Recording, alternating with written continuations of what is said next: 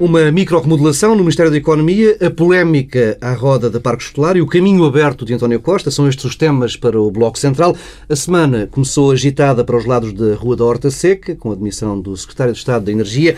Henrique Gomes terá saído depois de perder um braço de ferro com a EDP devido aos cortes nas rendas pagas às energéticas, de uma imposição da Troika, mas, entretanto, o Governo já veio desmentir em diversas frentes eh, e dar todas as garantias de que, mesmo mudando o Secretário de Estado, a política mantém-se. Pedro Marcos Lopes, chegam-te estas garantias do Executivo?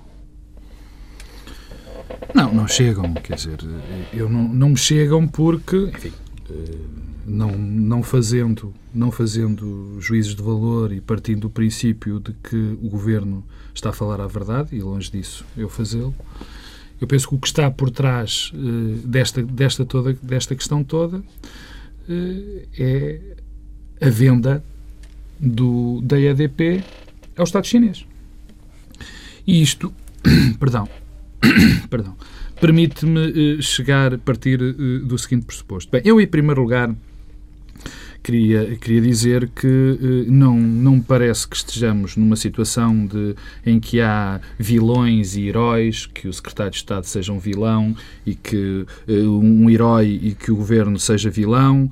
Uh, não parece que isso seja. Devo também dizer que a postura do secretário de Estado, em determinadas, em determinadas circunstâncias daquilo que nós conseguimos, que conseguimos saber, face às pessoas com que tinha que negociar, às empresas energéticas, a EDP também não foi provavelmente a mais correta e partiu de uma posição de força. Depois também sabemos que este ministro era alguém que, que tem algumas eh, opções ou, ou, ou, ideias sobre o futuro do setor energético em Portugal, enfim, eh, que, que, são muito discutíveis, por exemplo, na questão do nuclear, é conhecida a, a, a, sua, a, sua, a sua vontade nesse campo, mas há aqui uma questão que para mim é, é é, é, vital e essa é que é a minha leitura política, que é fundamentalmente essa que eu quero fazer, porque, como é evidente, e já o declaro, não sou propriamente um especialista em energia, muito menos uh, uh, nas questões da EDP. O problema que aqui se põe é que o governo definiu uma política. E dentro dessa política, o que está, o fundamental é, no que diz respeito às privatizações, arranjar o máximo de dinheiro possível e esse dinheiro, o máximo dinheiro possível, para abatimento na própria, na, na, na, dívida pública, como todos nós conhecemos. Bom, essa é a prioridade das prioridades.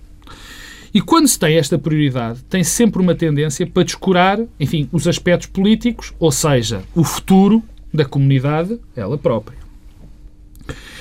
Ora bem, quando o governo decide vender a EDP e decide vender aos chineses, o primeiro critério, a primeira questão é vender a EDP. E para tal foi pela oferta por mais dinheiro.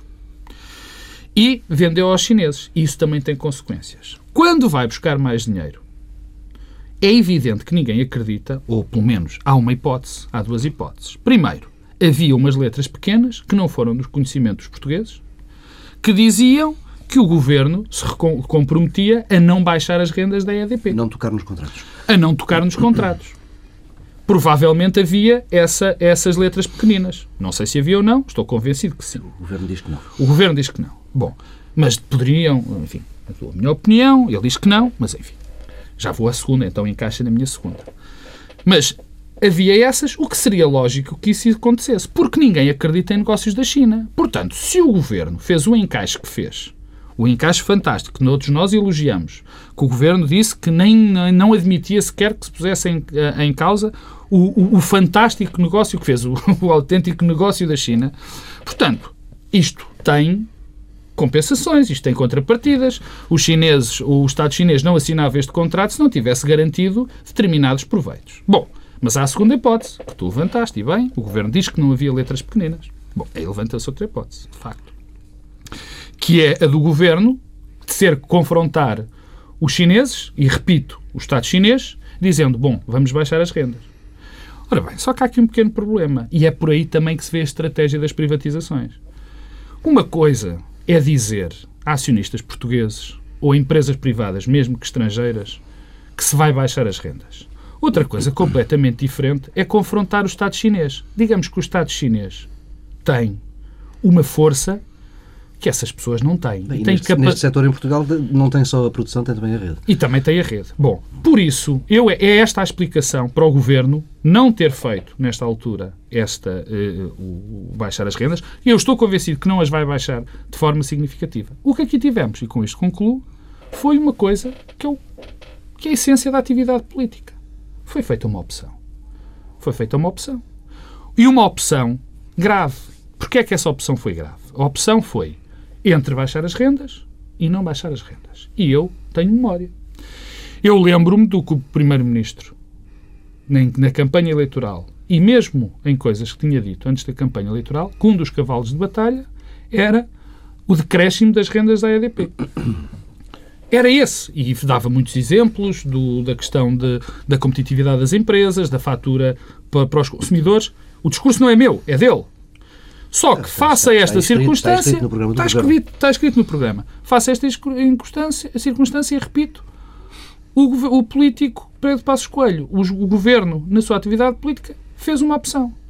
E fez essa opção, não a fez hoje, fez quando decidiu vender aos chineses e quando decidiu vender a, a, a EDP com aquelas daquela forma e quando decidiu vender aos chineses. Pelo menos atrasou o processo à espera da privatização. O grave nisto, deixa acabar, o grave nisto, e eu, eu, eu retomo algo que disse, o grave nisto é que vemos cada vez mais, e isso assusta, que é um governo que é apenas tem uma linha que se chama a questão financeira e apenas tem a linha da, da, da redução da dívida pública e, noutra dimensão, a opção com o déficit. Isto, em termos futuros, vai ser muito complicado para Portugal. Pedro Silva. Também ficas satisfeito com estas garantias do Governo, não? Quais delas? As garantias de que tudo, não, as, não... as políticas vão manter-se e que não sei, quais, não, não sei quais são as políticas do Governo nesta área, desconheço em absoluto. Aliás, acho que eh, eu sobre isso queria dizer três coisas. A primeira é exatamente esta, é que este incidente, a saída do Secretário de Estado eh, na forma que saiu, eh, é, a meu ver, em primeiro lugar, revelador que temos uma área importantíssima da governação em que não há ministro. Eh, nas últimas semanas, se nós pensarmos nas últimas três semanas, andamos a falar de um problema que é o, o, o Álvaro. Eh, há três semanas foi a admissão, a semana passada o caso da ponto e agora a energia. Portanto, isto revela, em primeiro lugar, um problema que é de coordenação política e de inexistência de política. Eu confesso que não vejo, não, não, vejo que seja um herói, um secretário de Estado que tem uma espécie de discurso sindical eh, e que, ao mesmo tempo, tem uma espécie de conjunto de fixações nos quantos protagonistas e atores relevantes do setor que tutela. Isso não é a função do secretário de Estado. Um secretário de Estado tem de estar acima dessas coisas. Um, e esse, um secretário de Estado com este perfil, com um ministro que eh, é incapaz de coordenar politicamente, já sabíamos, é muito inábil, eh, tem uma dimensão de deslumbramento também eh, eh, excessiva. e depois, por exemplo, esta semana ficámos a saber naquele debate parlamentar penoso, que além de mais não tem sentido de Estado, e, portanto é uma espécie, para utilizar a linguagem de futebol, é um caceteiro. isto só gera oportunidades para termos problemas destes. Agora, a questão de fundo. Eu, eu devo dizer que não alinho naquele discurso eh, fácil da dicotomia entre os poderosos e fracos, eh, aplicado aqui ao setor da energia. E não entro no discurso das rendas, porque as rendas são várias rendas. E há várias faturas. E eu diria que estas rendas têm de ser olhadas em conjunto com outras rendas que têm a ver com faturas. A primeira das quais é a fatura energética do nosso endividamento isso é que é a renda mais cara de todas, é que o nosso endividamento externo é muito feito à custa da fatura energética, nomeadamente as importações eh, de petróleo. Eh, e, eh, e, portanto, eu que não acho, também não fico com aquele deslumbramento das renováveis, que parece que somos os maiores do mundo nas renováveis, naturalmente não é verdade, mas nós temos um problema para resolver do lado da fatura e da dependência energética. E, portanto, é bom é que sejamos capazes de eh, investir e apostar eh, em fatores eh, exógenos. Já para não falar numa outra fatura, que é a fatura ambiental. convém também termos presente que no pacote da energia e do clima, o pacote 2020-2020, uma das razões porque nós temos um esforço menor de redução de emissões de dióxido de carbono, que aliás nos permitiu vender vender títulos de emissão foi porque apostámos mais nas renováveis e fizemos um esforço superior àquele que. Portanto, estas coisas andam interligadas e não vale a pena, portanto, achar que há aqui uma renda, que essa renda tem uma outra componente, que é a nossa a renda altíssima que pagamos por força da importação de petróleo e por estarmos, como outros países, completamente dependentes e viciados no petróleo. E o que, aliás, sugere uma segunda coisa. Eu, hum, anteontem, assisti a um debate muito interessante no ISCTE, que, aliás, depois a TSF, na sexta-feira, passou um resumo do Fórum das Políticas Públicas, e, portanto, eu, aliás, convido as pessoas a ouvirem no site do ISCTE, do site da TSF, um, entre o Jorge Moreira Silva e o António Costa e Silva, que são dois especialistas uh, destas áreas, um, e ambos, quer dizer, concluir uma coisa que me parece evidente e que eu diria que isso talvez seja a raiz de todo este problema. É que nós temos uma abordagem completamente desadequada um, a esta dimensão das políticas públicas e precisamos de integrar a política energética, a política de transportes e a política ambiental. Hum. Senão estamos aqui a discutir ao lado, eh, com estas fixações e as, as lutas, eh, que também têm uma dimensão de, de, de lutas que são, no fundo, eh, a reprodução de interesses distintos, entre aqueles que se interessam porque defendem o nuclear, depois os que são contra a EDP. Os que são... Então, isto não é nada produtivo. E eu parece-me que esta saída do governo tem muito menos a ver com uma, um conjunto de opções estratégicas sobre o que deve ser a articulação entre a política de energia, a política ambiental e a política de transportes, algo que nós, pura e simplesmente, praticamente não temos e uma disputa eh, pelo poder eh, no setor eh, da energia. Isso, em parte, também se resolve mais. Em parte, mais uma vez, radica no problema de o Ministro da Economia ser um ministro ausente uhum. Eh, e que, quando está presente, se entretém eh, a fazer de caceteiro político. E sobre, tu começaste a bem, a política do governo, se tem garantias, qual é a política do governo? Eu ouço um discurso genérico sobre as rendas, como se as rendas fossem todas erradas no setor das energias. Aliás, já o memorando de entendimento tem uma abordagem também desse ponto de vista muito pouco sensível às especificidades eh, enquanto isso, estamos completamente paralisados naquilo que é um dos fatores mais determinantes para, contrariar, para contrariar o nosso crescimento da dívida externa. Há aqui, um, há aqui uma parte, que, há aqui uma parte que, que eu queria uh, realçar. Primeiro, é evidente o que o Pedro Adão e Silva disse em relação aos vários, às várias componentes das rendas, tem, tem que ser posto, tem, tem, tem que ser uh, abordado. E é evidente que ninguém defende, longe disso, que acabe o investimento nas energias renováveis, que se há coisa que nos últimos anos... Ninguém defende, não, pelo contrário. Não. O que transparece é exatamente não, não, essa fixação. Ninguém defende, neste, no, ninguém defende, é um plural, mas estático ah. quase. Ninguém defende, ou eu não defendo, ah, que, e a maior parte das pessoas que, que falam deste assunto não defendem o fim das renováveis. Aliás, e se há cluster que foi feito nos últimos anos de que nós nos podemos orgulhar, é o cluster das renováveis. Isso tem custos. A questão que se levanta a questão que se levanta é que esses custos, esses custos, aquilo que está em causa das várias rendas, é algo que foi prometido por o atual governo, e na minha opinião bem, ser analisado, ser abordado. Isso, aparentemente, foi feito. Foi feito através de vários estudos. E esses estudos diriam, indicavam, uma redução dessas rendas nos seus vários itens. E a opção que foi feita foi não fazer. E isto é tão só política, é uma escolha. Por outro lado, a questão que se levanta no, no, no, na coordenação política ou na coordenação política do, do Ministério da Economia é, é algo que, que a mim me espanta. Porque eu, enfim, esses indícios são bons. Os jornalistas que foram fazer o, a cobertura deste acontecimento, ninguém se preocupou em perguntar nada a Álvaro Santos Pereira parece que Álvaro Santos Pereira já não faz parte deste filme. E isso é uma indicação que, obviamente, devia preocupar, preocupar sem dúvida o Governo. Bem, vamos avançando, mudando de assunto para uma polémica que, em boa verdade, já tem duas semanas. Tudo começou com a ida de, de Nuno Crato ao Parlamento, onde o Ministro da Educação eh, anunciou uma derrapagem de mais de 400% nas contas da Parque Escolar. Depois tivemos a demissão da administração da empresa no final da semana passada e, por fim, eh, foi divulgado o relatório da Inspeção-Geral de Finanças, um, um relatório que vem contrariar eh, boa parte dos dados revelados pelo, pelo Ministro. Pedro Dom Silva, que leitura é que fizeste deste caso ao longo deste, destes dias? Eu diria que isto era um caso digno de figurar no manual escolar um, porque condensa o pior que há do debate público e político em Portugal. Há uns tempos nós tivemos o caso Charrua, eu acho que isto é uma versão revista, aumentada eh, e com uma escala completamente diferente do caso Charrua. Eu confesso que fiquei completamente estupefacto eh, com o que isto revelou acima de tudo. Bem, em primeiro lugar, há aqui eh, uma pulsão. É que os sucessivos governos em Portugal parecem não resistir Uh, e este em particular, uh, que é fazer tábua rasa de tudo que, de tudo que, o que foi feito. Portanto, a primeira coisa que há a fazer é destruir, diabolizar. Bem, e agora é que uma coisa era diabolizar, que era o que era feito no passado. Agora passamos para a criminalização. Portanto, que é, é, é um isto é gravíssimo. É gravíssimo, é um, um fator de, de deterioração uh, do debate público, da vida política, de afastamento das pessoas. Quem é que está disponível uh, para, ser, para ficar uh, sujeito àquilo que se passou com este caso? Em segundo lugar, uma outra coisa não menos importante, que é o papel da comunicação social nesse processo.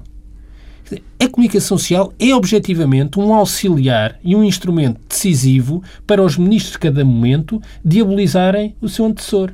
Eh, eu não consigo perceber como é que foi possível reproduzir acriticamente eh, aquilo que o ministro eh, disse e sugeriu, umas coisas que disse, outras que sugeriu, mas como elas apareciam ditas do mesmo modo em vários órgãos de comunicação social, eu duvido que os jornalistas tenham chegado todos à mesma conclusão no mesmo momento. E, portanto, alguém os sugestionou. E que ninguém tenha preocupado em verificar se aquilo era verdade. E em terceiro, uma coisa não menos importante, que é também o modo como a própria oposição interioriza as críticas que são feitas ao governo anterior e o, o, a passividade exasperante. Mas, em primeiro lugar, eu devo dizer que eh, o o ministro Nuno Crato, hum, ele com certeza está é muito contaminado pela cultura do facilitismo eh, e, portanto, só isso é que explica eh, que tenha um relatório e que depois diga coisas que não estão no relatório e que, e, que eh, reproduza aqueles valores e da derrapagem, certo? Já era aos 400%, depois, passado umas horas, o Dr. Marques Mendes já ia em 500, quer dizer, já queria envolver o Ministério Público.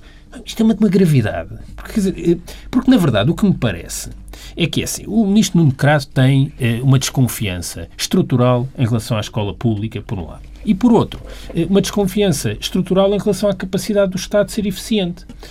Bom, eh, e, eh, em vez de dizer isto, arranja aqui um pretexto com um objetivo claro. É que parece-me que toda esta história visou apenas uma coisa que era remover aquela administração do parque escolar. Não, mas, mas se queria fazer isso, eu acho que os governos têm legitimidade. Sim, mas que o digam. Alguém, alguém da confiança. Sim, mas que o digam. Por motivos políticos, eu não confio nestes senhores e quero pôr outros. Agora, eu não confio nestes senhores, quero pôr outros. Mas como não quero dizer isto, vou eh, inventar umas derrapagens de 400%, de, de, de, dar estes senhores como exemplo de que são os perigosos criminosos que o Ministério Público já devia andar atrás deles, eu acho que isto é uma coisa absolutamente eh, vergonhosa. E, e, além do mais, quer dizer, tem este lado muito rasteiro, muito feio, muito feio. E, e depois... Eh, é, do ponto de vista da substância política, também errado, porque esquece uma série. Bem, para começar, esquece aquilo que o relatório diz. Eu reafirmo, o relatório, a certa altura, eh, diz que a, que a administração do parque escolar teve um comportamento exemplar. Está lá escrito. Como é que foi possível transformar num relatório que diz coisas destas, que não falem de rapagens, que explica o crescimento no preço por, por, variáveis que têm a ver com alterações até na política educativa? Há, uma, por exemplo, uma coisa muito simples que as pessoas percebem. É, houve uma opção de fazer um reordenamento do parque escolar. As pessoas conhecem isso, não é? Há sítios onde havia 80 escolas e passou a haver 50. Ora, as 50 que passou passaram a existir tiveram de ter muito mais alunos. Portanto, tiveram de custaram mais do que era mas ao mesmo tempo fecharam-se outras. E houve o alargamento da escolaridade obrigatória também. Da escolaridade obrigatória e do ensino profissional. Eh, o ministro democrata, por exemplo, julgo que se calhar acha que as crianças devem aprender um ofício logo aí aos 12 anos. Não sei se ele diz isto, mas quer dizer, é o que, no fundo é o que resulta do pensamento estratégico do ministro democrata. E se pensa isso, com certeza o ofício também não vai ser em escolas em ruínas. Por outro lado, eh, todos nós sabemos que eh, as escolas, até há uns anos atrás, era uma coisa que eram utilizadas pelas crianças que iam à escola. Hoje em dia, todos nós sabemos que é possível alugar sítios para praticar desporto nas escolas, utilizar auditórios das escolas. Ou seja, estas obras também trazem recursos e, e rendimentos receitas, e receitas. E, portanto, eh, tudo isso é, é, é, é, absolutamente eh, esquecido, como é esquecido o contexto em que também foi feito este investimento, quer dizer, que a própria Comissão Europeia, a Europa, incentivava a que houvessem respostas de investimento de proximidade, que geravam emprego, que tinham um efeito eh, importante. E, portanto, eu não, eu não sei, sinceramente, eh, se o Ministro Democrato queria substituir a administração do parque escolar, porque é que não o fez? Uh, porque é que o enverdou por este caminho? O que, exatamente qual é o, o, objetivo do ponto de vista da credibilidade para o próprio? Porque isto também era uma coisa que seria rapidamente descoberta, como se viu, não é? Foi preciso, andou cinco ou seis dias. É evidente que há uma coisa que é assim. O que fica é a primeira imagem. As pessoas estão convencidas que há um relatório eh, da, da, da Inspeção-Geral de Finanças que fala em decapagens de 400%. As pessoas estão convencidas disso. E não vale a pena depois aparecer de facto um relatório que afinal não diz isso. Um, porque não vale a pena. O que fica é a primeira imagem. E, portanto, estamos com esta uh, primeira imagem uh, e eu, uh, eu gostava que as pessoas tivessem lido o relatório, eu gostava que o Ministro Nuno Crato tivesse lido o relatório um, e gostava que a Comunicação Social tivesse lido o relatório e não percebo, finalmente, o modo tímido e a passividade com que, por exemplo, o PS lidou com isto. Eu, o fim de semana passado, ouvi o Bloco de Esquerda a defender a parque escolar, o que não deixa de ser irónico. Esta semana vi uma boa intervenção no Parlamento de um deputado do PS uma boa intervenção, eh, que aliás teve uma forma inteligente que foi que respondeu a todas as perguntas, lendo pedaços do relatório, que é de facto mortífero, mas era um deputado que eu confesso que eu próprio não sei quem era. Eh, e sigo atentamente a política. Portanto, eu acho que isto era um tema que um, eh, o secretário-geral do PS, o líder do grupo parlamentar deveriam ter... Isso uma resposta mais musculada. Porque a resposta musculada tinha tido o efeito de contrariar a ideia que, que se fez. Pedro Marcos Lopes. Pois este é um assunto que me, que me suscita algumas uh, reflexões uh, e é, sobre, além das reflexões, uh, deixa embaraçado qualquer pessoa que tenha que falar. a mim deixa-me embaraçado falar sobre este assunto, porque, porque toca em muitas coisas que eu tenho que dar por adquiridas e outras que fui adquirindo, digamos assim. Primeiro, não quero dizer que não partilho desta visão catastrófica, ou quase, sim, catastrófica é a palavra, que o Pedro Adão e Silva tem do ministro Nuno Crato. Eu não consigo identificar no ministro Nuno Crato qualquer ódio, ou qualquer desconfiança ou qualquer tipo de, de falta de gosto pelo, pelo ensino público. Aliás, até devo dizer que até esta data o, o, o ministro Nuno Crato tem tido, na maior parte perdão, das situações, um, um comportamento que eu acho quase exemplar. Foi, por, foi, por exemplo, no, na questão do curricular, da revisão do, dos currícula, que eh, eu acho que ele esteve bastante bem. Não foi, não teve a posição que infelizmente se esperava, mas eu, ele voltou atrás em muitas situ situações na questão das novas oportunidades e espero que, que volte atrás e que continue a, a, ter essa postura, a, que mantenha essa postura de ainda acreditar nas, nas novas oportunidades e, portanto, não vejo, uh, acho que até este, esta altura o ministro, o ministro Nuno Crato esteve bem, fez um bom papel. Bom, mas aconteceu isto. Chegados a este caso, sim. Mas aconteceu isto. E, e, o que me espanta nisto, e agora também é parte das, das pessoas que eu tenho que me habituar, uh, uh, que eu confio, que nós todos que fazemos comentários confiamos, que é o papel do jornalismo na política hoje, não é? porque a mim também me espanta, e eu subscrevo o que disse o Pedro, Adão e Silva, espanta-me que os jornalistas tenham feito uma leitura absolutamente acrítica de, um, de, de, de, afirmações, que não se tenham preocupado em ler o orçamento, em ler o relatório, e, portanto, e, e há uma responsabilidade dos jornalistas, e tu estás aqui que as jornalistas também levas isto, por. Isto, isto tem, tem, tem alguma explicação? O, o, tempo em que decorreu isto tem alguma pois explicação? É, a, pois, a, ida do ministro ao Parlamento foi na terça-feira, eh, eh, o relatório só é divulgado. Oh uh, poucas horas depois da demissão. Oh, oh. E a notícia aí é a demissão e não oh, Paulo, oh, Paulo, mas há aqui uma... Ah, portanto, foi uma estratégia que tinha esse objetivo e que foi bem oh, sucedida. Uh, com a colaboração uh, dos jornalistas que produziram notícias de, do conteúdo que um alegado relatório dizia e nunca se preocuparam oh, Paulo, a questão, que se levanta, a questão que se levanta é esta. Eu próprio, portanto, eu também vou fazer o meu, a minha, o meu meia-culpa. Eu, olhando para aquela notícia que é dada por jornalistas que me, confia, me habituei a confiar, eu de manhã fiquei logo de cabeça perdida. Mas o que é isto? Que maluqueira é esta? Isto não pode estar a acontecer. Desvios de 400%. Eh, eh, já se falava de agências de comunicação a ganharem fortunas por mês. Eram flores. Era... Quer dizer, e eu fiquei, obviamente, preocupado e disse: Mas isto é um escândalo. Isto é um escândalo nacional. Isto vai ser um terrível escândalo. E depois fui ler o relatório. E qual não é o meu espanto?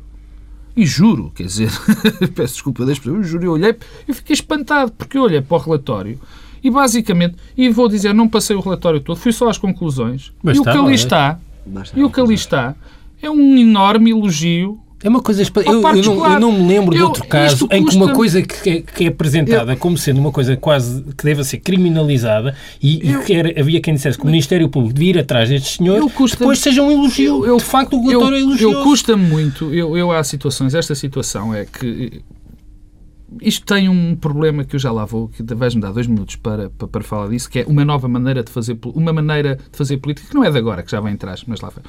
E depois há, há questões, eh, ainda dentro das pessoas que me habituei a respeitar. Eu não acho possível uma pessoa como o líder, o antigo líder do Partido Social Democrata, o Dr. Marcos Mendes, uma pessoa responsável, hum. uma pessoa que teve os mais elevados cargos neste país, não se ter preocupado em ler sequer as conclusões do relatório. E ser capaz de fazer um comentário, e que é um comentário sempre importante, porque ele não é uma figura qualquer neste país, fazer um comentário pedindo quase que fossem processadas as pessoas, quando é evidente não leu o comentário. Porque se tivesse lido o relatório, não leu o relatório, porque se tivesse lido o relatório não dizia isto. Bom, eu vou dizer que o Nuno Crato teve um mau dia. Teve um mau dia. Correu mal. Correu mal.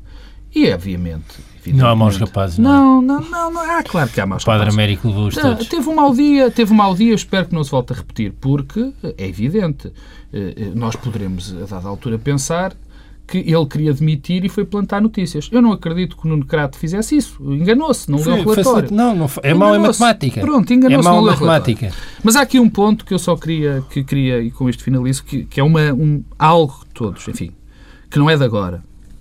O antigo governo também gostava muito de fazer este, este, este, este tipo de, de brincadeira, que é assim, quando tu queres tomar uma decisão e precisas, não tens a vontade, quer dizer, não tens a coragem política, mais do que vontade, não tens a coragem política de tomar a decisão, o que é que fazes? Arranjas um bote expiatório. Arranjas um bote expiatório e fazes outra coisa. Plantas umas notícias tiradas do enquadramento, montas, diabolizas uma determinada figura, crias uma determinada circunstância para depois quase fazeres o sacrifício de forma relutante, tomar vais tomar essa decisão. Tomar. E esta não é recente.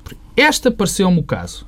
Espero que o Nuno Crato, que é uma pessoa que tenho todo o respeito, não entre nestas jogadas políticas e que tenha sido a última vez, ou que se tenha enganado, como eu digo. Mas isto já aconteceu, por exemplo, com a RTP, de uma maneira diferente, que é assim. Fala-se, está-se constantemente a falar dos milhões que se gastam na RTP e a falar do salário das vedetas. Ora bem, quando se vai falar quarta-feira sobre a privatização da RTP, terça-feira põe-se nos jornais umas notícias sobre os salários das vedetas. Para que depois a mensagem passe melhor. Ora bem, isto não é maneira de fazer política. Isto não é sério em política. Em política é assim. Tomas as decisões, o que fez, o que fez. E muito bem, muito bem, eu não concordo, mas foi coerente com as decisões. Pedro Passos Coelho acha que deve haver um determinado número de rendas para a EDP. O seu secretário de Estado não concorda. O que é que ele faz? O secretário de Estado tem, sai e mantém uma determinada linha política.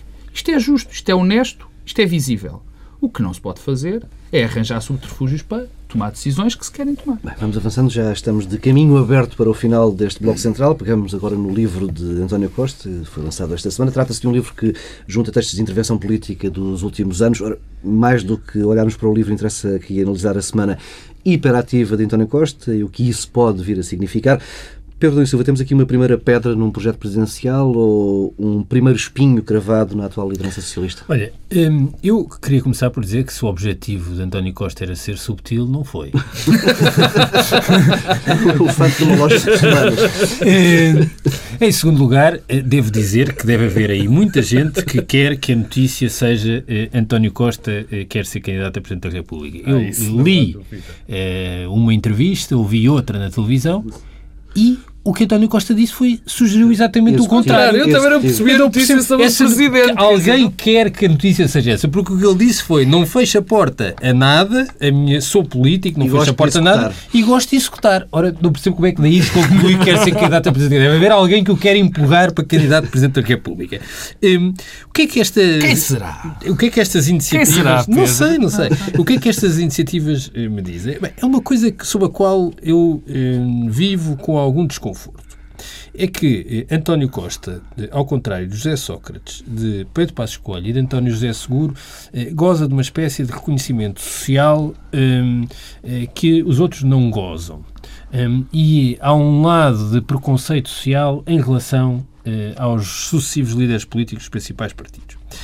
Isso é em parte por boas razões, mas também há um lado que não é, a meu ver, muito positivo. Agora, quem tenha olhado para as fotografias e vistas as imagens da apresentação do livro, há ali uma coisa que é muito necessária para quem quer vencer eleições em Portugal ou em qualquer parte e mais necessária para vencer, ainda mais necessária para vencer para depois ter as funções executivas, que é uma capacidade de ir para além do ponto de partida político sim. e de alargar que é notável.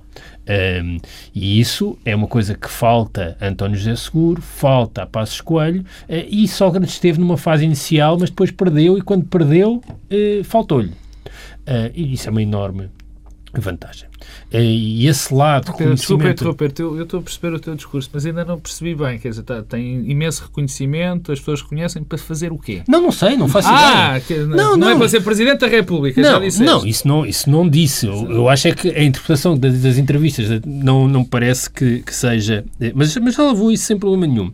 Eh, o que isso revela Longe de aliás, é que isso é uma, uma mais-valia evidente e dá e revela que há uma expectativa, não é só. É uma expectativa. Um, Há o lado curioso, aliás, esta semana também ficámos a saber que o Rui Rio avisou já que não ia ao Congresso do PSD porque ia estar uh, no Recife, porque é uma cidade germinada com o Porto, naquele fim de semana.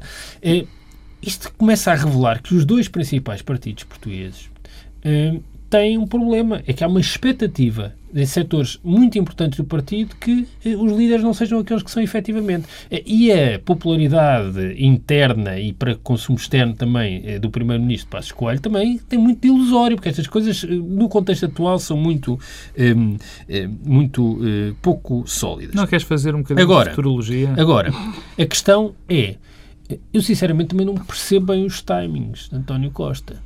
Um, isso responde aqui à inquietação do Pedro Marcos Lopes, que é, bem, eu uh, não vejo que uh, António José Seguro possa não ser o candidato a primeiro-ministro do Partido Socialista nas próximas legislativas.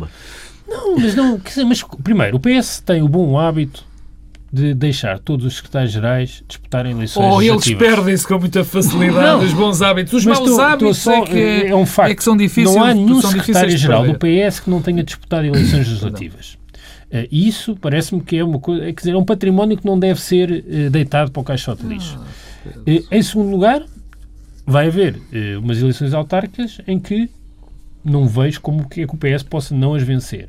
e nesse contexto, também, a menos que haja algum incidente gravíssimo, alguma coisa estranhíssima, António José Seguro será naturalmente o candidato do PS. Será um bom candidato ou não? Bem, isso já não sei. Agora, uh, António Costa está preso também por estes timings. Posso? Desse ponto de vista, uh, o caminho aberto, se calhar é um caminho mais longínquo e com, com, dizer, com uma visão da história uh, de um ciclo bem mais longo do que aqueles que nós, comentadores políticos, tendemos a analisar. Eu, eu vou fazer um bocadinho, vou analisar um bocadinho os factos e depois vou fazer também um, um bocadinho de futurologia que o Pedro não quis fazer, e bem, mas vou fazer eu, pronto. Bem, começando por esta semana. Esta semana é bem elucidativa do estado do Partido Socialista.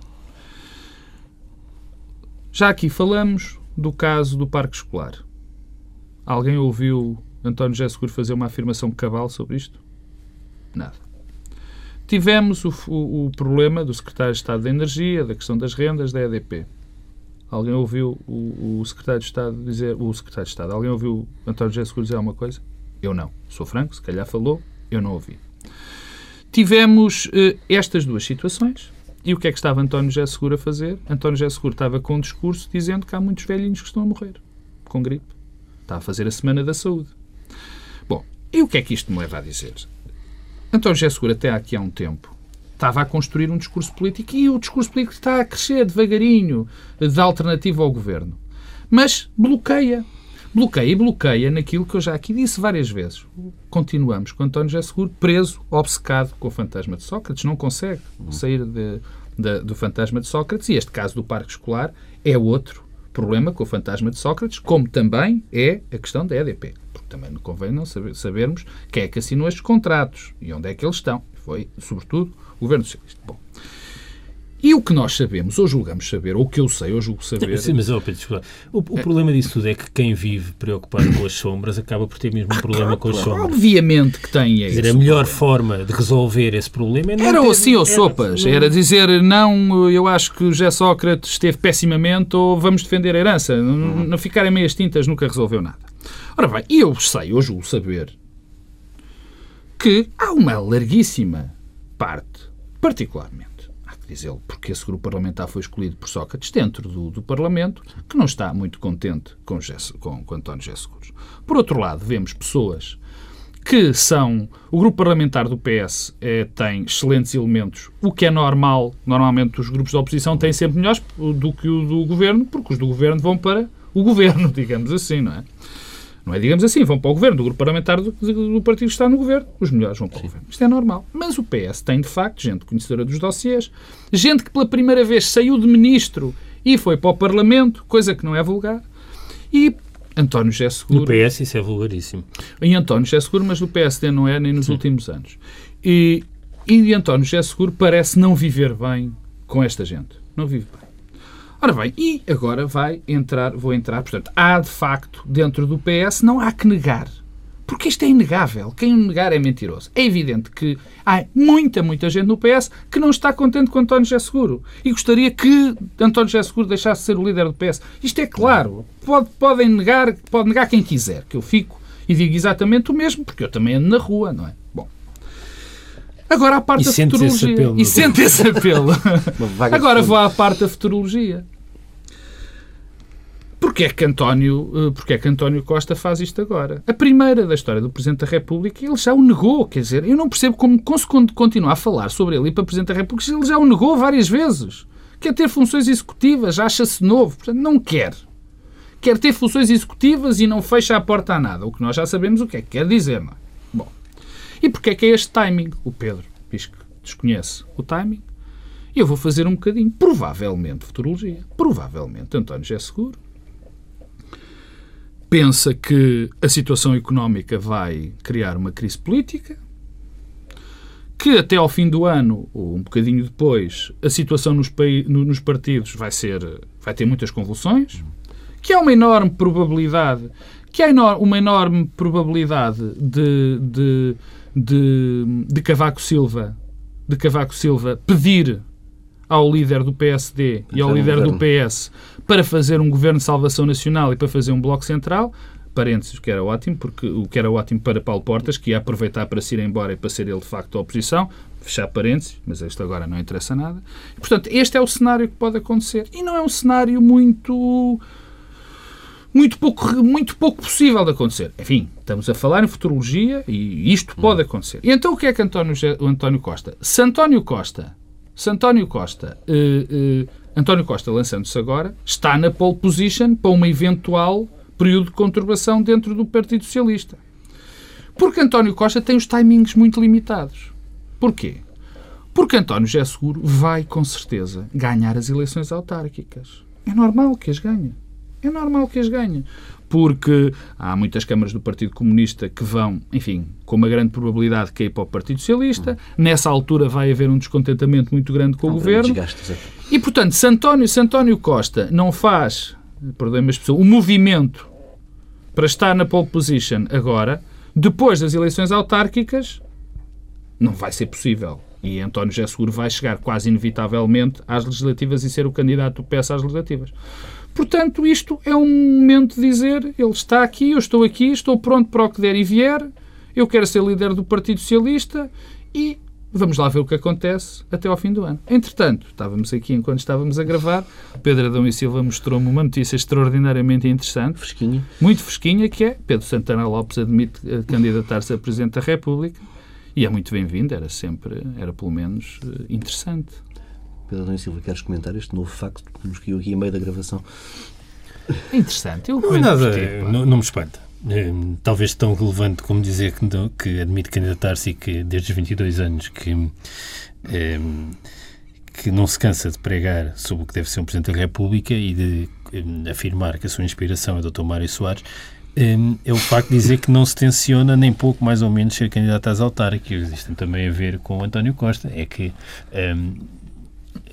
Sandra Lopes também terá percebido um, ehm, que o PSD vai ter uma enorme dificuldade em Lisboa de encontrar um candidato contra António não é Costa. Não é verdade, Pedro. Sim, quando as é sondagens verdade. começarem a aparecer, vamos ver todos os não é candidatos é potenciais. O Partido Social Democrata, eu juraria que Agora, o Partido Social Democrata já tem candidato a Lisboa. As, as, as presidenciais... Um, e não é Santana Lopes. As presidenciais revelam uh, que... Um, a direita vai ter, eh, tem vários protocandidatos e a esquerda não tem sequer nenhum protocandidato. Não estamos a começar cedo demais este. Mas eu, isso, isto isto é cedo demais, demonstra que o Presidente da República devia estar preocupado em ser Presidente da República em vez de escrever e o seu só, epitáfio político. Não só. Eh, e, e, quando o próprio Presidente é que escreve o seu epitáfio político, isto gera eh, oportunidades Sim, para não... todas as pessoas que querem. Mas não é só isso. Mas não é só isso. Não, nós não nos podemos esquecer de que eu, desde que desde 1987 Cavaco Silva está na nossa vida política. É normal que haja uma, uma pequena, um pequeno, enfim, eh, uma pequena saturação em relação ao Presidente. Mas deixa-me só dizer em relação a Estamos Santana Lopes. Deixa-me só dizer em Santana Lopes. Não é. Uh, uh, eu não acho que haja tantos proto-candidatos assim. A direita tem um ou dois candidatos. Três. Com Santana Lopes tem não, três. Ah, não, Pedro, está bem. Quer dizer, Santana Lopes pode dizer que é candidato à presidência. Até se pode candidatar, mas, enfim já me habituei a, a falar coisas, demasiadas coisas de Santana Lopes. Mas a esquerda também tem. A esquerda não tem. A esquerda tem personalidades aí para dar e vender. Tem Eduardo Ferro Rodrigues, tem António Guterres. Não vejo não que chega. nenhum tenha disponibilidade para ser candidato. A diferença é essa. Pedro Marcos Lopes, Pedro e Silva, depois do Adão ter citado o tubo de ensaio da TSF, vamos fechar por aqui esta edição do Bloco Central e regressamos na próxima semana, à mesma hora.